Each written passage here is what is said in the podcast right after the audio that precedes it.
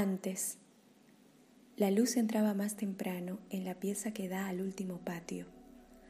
Ahora la vecina casa de altos le quita el sol, pero en la vaga sombra su modesto inquilino está despierto desde el amanecer, sin hacer ruido, para no incomodar a los de al lado. El hombre está mateando y esperando. Otro día vacío, como todos, siempre los ardores de la úlcera. Ya no hay mujeres en mi vida, piensa. Los amigos lo aburren. Adivina que él también los aburre.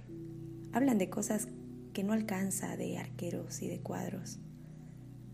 No ha mirado la hora. Sin apuro se levanta y se afeita con inútil prolijidad. Hay que llenar el tiempo el rostro que el espejo le devuelve.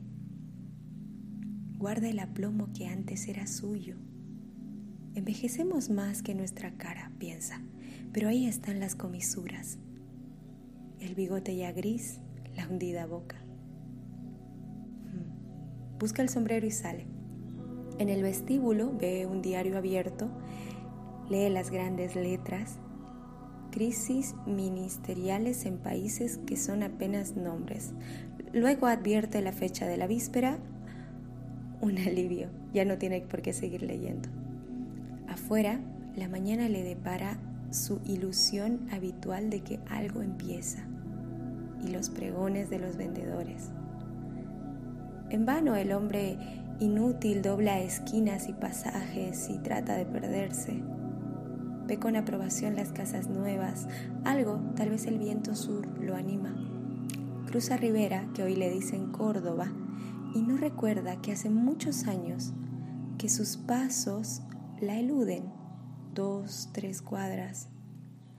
Reconoce una larga balaustrada, los redondeles de un balcón de fierro, una tapia erizada de pedazos de vidrio, nada más.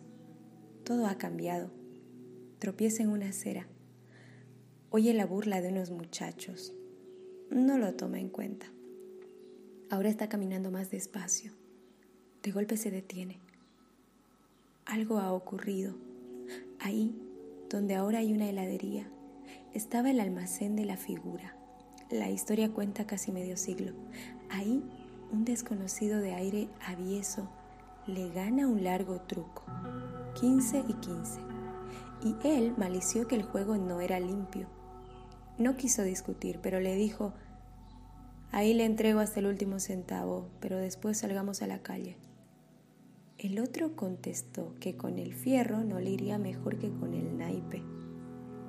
No había ni una estrella. Benavides le prestó su cuchillo. La pelea fue dura. En la memoria de un instante, un solo inmóvil resplandor un vértigo. Se tendió en una larga puñalada que bastó. Luego en otra por si acaso. Oyó el caer del cuerpo y del acero. Fue entonces que sintió por primera vez la herida en la muñeca y vio la sangre.